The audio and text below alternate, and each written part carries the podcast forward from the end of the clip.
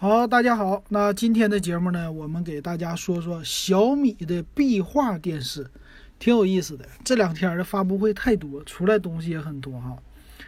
那小米这壁画电视怎么样啊？咱们先说一说。那欢迎关注我的微信公众号“电子数码点评”，也欢迎加我的微信 “web 幺五三”。从今天开始，三块钱入群，涨价了，涨了一块钱。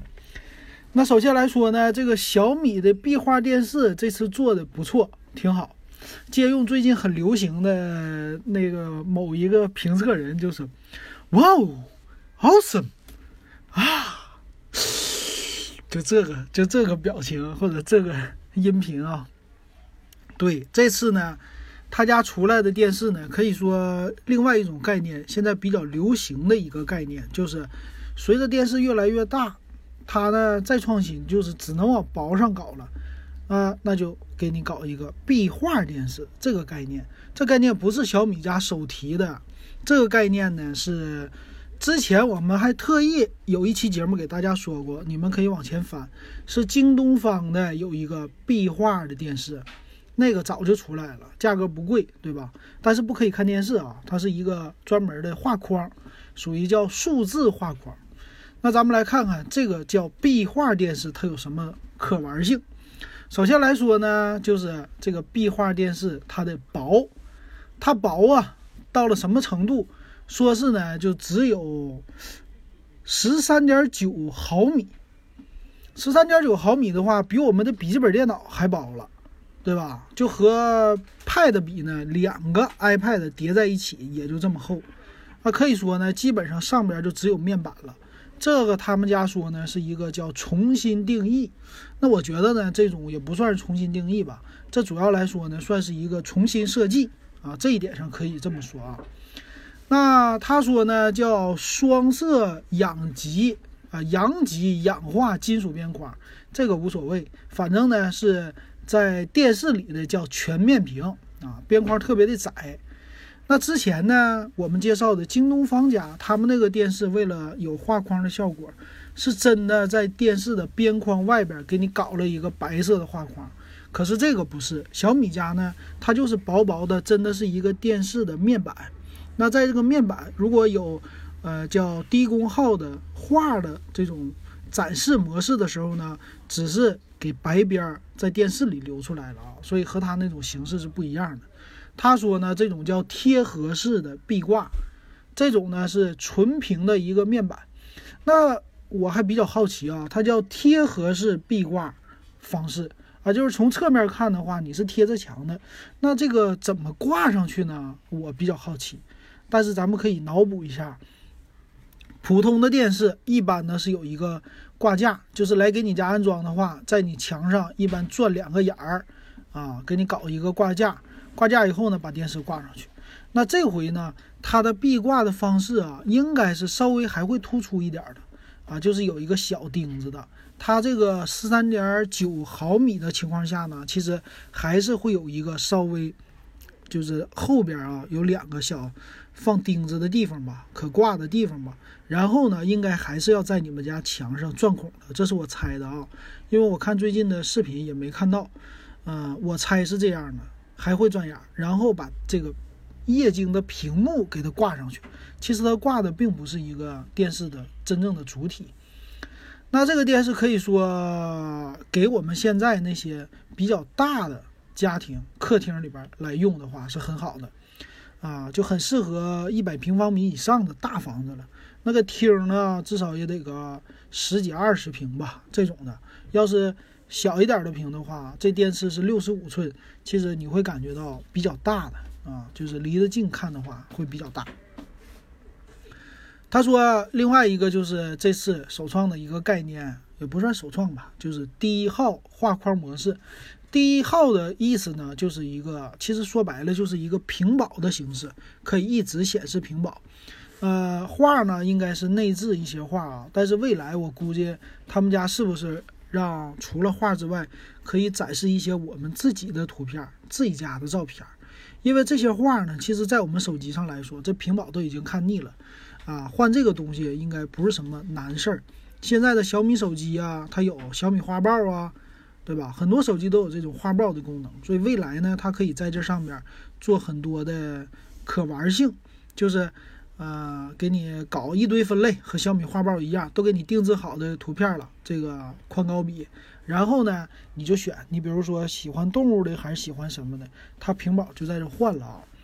但是呢，如果你在这换，其实还不如用名画呢。用名画的话，显得比较高档，别人一进来感觉到挺不错的。但是，如果你的墙上只是光秃秃一个电视的话，你中间放一个画，那这种的形式其实还不是那么的，就是特别的好看的啊。他们家你没看吗？官方的它都是在墙上边上都给你配合上别的画，这个目的呢，就是为了要显出来你这个是一个就是。像画廊的墙啊，或者是一面展示墙这么一个效果，再配合这个电视，所以呢，如果你家的六十五寸的壁画的电视，你往那一放，边上啥也没有啊，那你一看就是电视好。这个画框单独放在那儿就不一定那么好看，这是我的这个想法哈，脑补出来的。那其他方面它还有什么样的功能呢？啊，它主要的就是叫分离式的机器啊。屏幕就是屏幕，然后机器所有的功能呢都集成在底下的喇叭上。他说呢，主机就是喇叭。那这个东西呢，其实在之前的小米六十五寸电视里边都已经出现了。那这个喇叭效果其实还是不错的。我当时公司会议室他们买了一个，那但是有问题啊，就这个喇叭我们在连接的时候，其实呢它的有一些问题，就是在连接的当中啊。它的一个这个音质，有的时候会出来滋滋的声，或者偶尔的那种滋滋的声音啊，这个做的非常的不好，我觉得。所以呢，你要看，如果你家有连接的问题，有的时候是梆出来一声，梆就这种声啊，反正是杂音，这是连接的问题还是什么问题，我不知道。所以这个呢，如果你买这电视的话，一定要注意，如果有这种杂音，赶紧的是返修也好，还是退也好，还是换也好。啊，不要等待，要不然的话，你在看电视或者静音的时候，它还是会出来这声音。当时我们试了各种各样的功能，啊，都不太好用，所以这是我要吐槽的一个点啊。那他们俩连接呢，通过什么呢？就是通过一根线，啊，中间的话，你的墙上还是有一根白线的。所以你们家的那个墙啊，如果是个别的颜色的话，不是纯白色的墙的话，那这个线你就要做一个装饰了。如果不做装饰的话，它这根白色的线呢，就是为了连接，呃，整个的屏幕和那个音响的。那这根白线就在你家的墙，比如说有人家的是那种，呃，叫花一点的，是吧？欧式的纹理的那种墙，那你配上这白线，那就难看了，是吧？所以还是不能算是真正的一个画框啊。我原来以为说他要给你墙打个洞，在墙里边走呢。呃，如果你家新装修，最好是留一条专门的那种。就是叫，呃，这算是连接线的那个位置吧，在墙里边走一个，啊，挖一个孔，这样的话，这电视基本上挂在墙上就完美了。那他们家说呢，这个效果是特别的好看啊，但是中间那根线对处女座来说不好啊，这个还是要希望以后能改进的地方嘛，最好有无线连接，那是更好的了，对吧？这回呢，好处是还有一个，就是内置了小爱同学啊，小爱同学这一点对小米电视来说不错的。还有呢，叫什么原厂语音，就离得远你说话，小爱同学也能听到。所以呢，对父母他们来说比较好。小爱同学给我换个台，小爱同学给我打开某某 APP 啊，就不用让他们点了。这个呢，我们家现在是我父母用的小米电视，他呢就是用。那个遥控器一直在点，其实这点啊不太好，所以有语音了，我觉得挺好用的。我也比较喜欢小爱同学或者小小度小度，其实我用小度用的最多啊，确实很好用。还有一堆的叫什么啊 QQ 酷的这些的功能，我们就不用说了啊。那唯一的电视里边现在值得吐槽的就是，嗯，它的广告广告实在是太多了，比较烦人。啊，必须得买会员，所以你买任何一个智能电视，你看好，你最好是配上一个会员，免广告，这样是最好的啊。剩下的还有呢，叫什么全屋智能设备的一键查看，这些都能啊。这个就是配合他们家的一些其他的这些呃东西的吧？啊，这个其实没啥，手机上、电视上都有啊。呃，只是这个提醒，我觉得可能在你看电视的时候，如果再提醒的话，很烦人的。所以说，怎么说呢？各有利弊吧。这个东西呢，想法是很好的。电视呢，在中间，电视在中间搁那放着，啊，来控制你们全家，省着用手机拿出来，还是挺好的。但是，啊，只能说想法是好，但实际应用不行。另外，他们说呢，还有一个叫视频通话功能。视频通话功能这个东西说。是干嘛的呢？他说要专门配一个连接带有麦克风功能的 USB 摄像头，加了这个以后才有的功能哈。啊，啊这个其实没啥的啊，就是以后只要是别的电视应该也都能用的啊。所以基本上呢，这就是它的一个概念了，就提出来的超薄的电视的一个概念，我觉得还是不错的吧。剩下的东西就没什么可说的了。啊，基本上就是什么低音炮啊，完事儿四核的处理呀，这些，那我们就在参数里给大家说了吧。参数里说一下是这样的啊，它是 4K 的显示器啊，这个屏幕的叫 4K HDR 啊，然后呢是杜比的 DTS 的音效，可视角度178度。刷新率呢，六十赫兹，所以以后的四 K 电视再往高端了搞，就得刷新率一百二十赫兹或者一百四十四了。这个是未来，我觉得是可以改进的。然后处理器呢，其实还是比较弱的啊，用的四核 A 五三都是小核的这种处理器，所以相对来说不值钱，不值什么钱啊。它的功能一般来说也很弱，基本上就是个几百块钱、三四百块钱手机的这种功能吧，处理器非常弱的。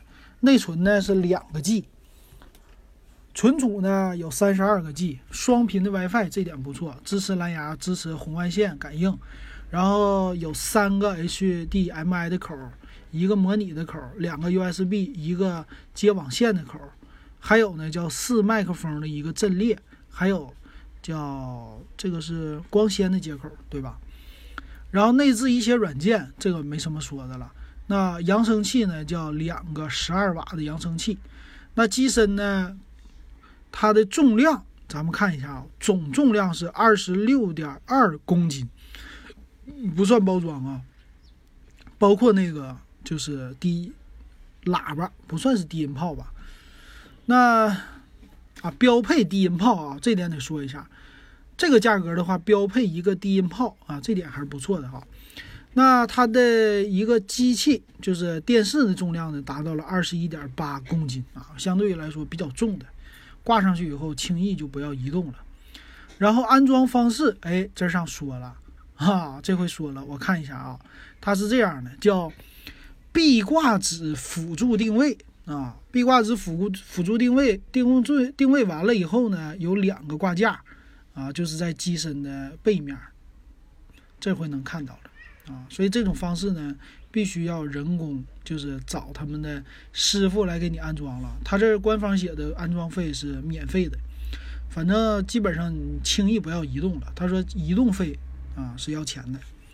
然后呢，还有一个值得关注的是它的能效等级是三级啊，可不是一级能效，相对来说还比较费电的。功率呢是一百八十瓦，待机功率零点五瓦。所以总的功率呢，就你的一个什么壁纸模式，你看吧，它低功耗再低功耗也得是一百瓦吧？它毕竟屏幕要亮嘛，所以一百瓦都不一定是吧？只要是你把屏幕打开就是一百八十瓦，那你们要考虑好啊！一百八十瓦的话，一个小时几度电啊？所以说它这个壁纸模式不一定像你想象当中那么好哈，这东西要拿电费来扛的，你能不能接受？比如说二十四小时，你算呗，一百八十瓦。我现在拿计算器给你算，一百八十瓦乘以二十四小时，等于四千三百二十瓦，就四点三度电了。四点三度的电的话，咱就按照五毛钱一度电的话，那你差不多就两块多钱了啊！一天两块多钱，一年七百多块钱，是不是这么算呢？差不多吧？啊，我只能这么说。所以说这电视呢，还是啊漂亮是漂亮，给朋友。展示一下还行啊，平时咱们尽量还不要开那个画框模式啊。再来说售价，六千九百九十九，这概念提的不错，这价格呢也不错啊。按照小米家的来说，这六九九九可以说比较贵的电视了。啊，未来呢，我觉得他们家能推出个一百寸就更好了。啊，六十五寸相对于来说，对那些大的豪宅来说还是有点小，一百寸才 OK 啊。所以，如果一百寸能做到六千九百九十九，这个纯粹是我自己瞎说啊，做梦哈。啊，那样的话，它的可以说性价比那就相当高了。但是不是现在啊？可能未来的几年。然后这样的话呢，其实就和激光电视可以做一个比较了。啊，和激光电视的话做一个竞争，要不然的话，百寸以上现在就是激光电视的天下，一万块钱的价格，啊，这是现在的电视。所以说，你家现在可以选择的东西非常多，你可以选个激光电视，你可以选个这种壁画电视。激光电视可以说就更薄了，对吧？你就只有前面的一个这种设备。所以说现在你说挺好的，小米说呢，他们家已经做到了什么第一名，整个电视行业的。销量第一，主要是价格低，然后卖广告这种的。但是呢，别管怎么说啊，它确实改变了一些这种普通的电视行业的一个格局吧，啊，还是不错的。所以说，买电视现在一般人看的，可能家里看的电视已经不如你的手机或者你的 iPad 多了。但是这种情况下，大家还是家里边喜欢还是有一台电视。所以呢，就买一个不贵的电视，也不经常打开，这就是一个很好的选择了。所以我如果有机会要买电视的话，我首选还是会选小米的啊。好，那这期我们就给大家说到这儿。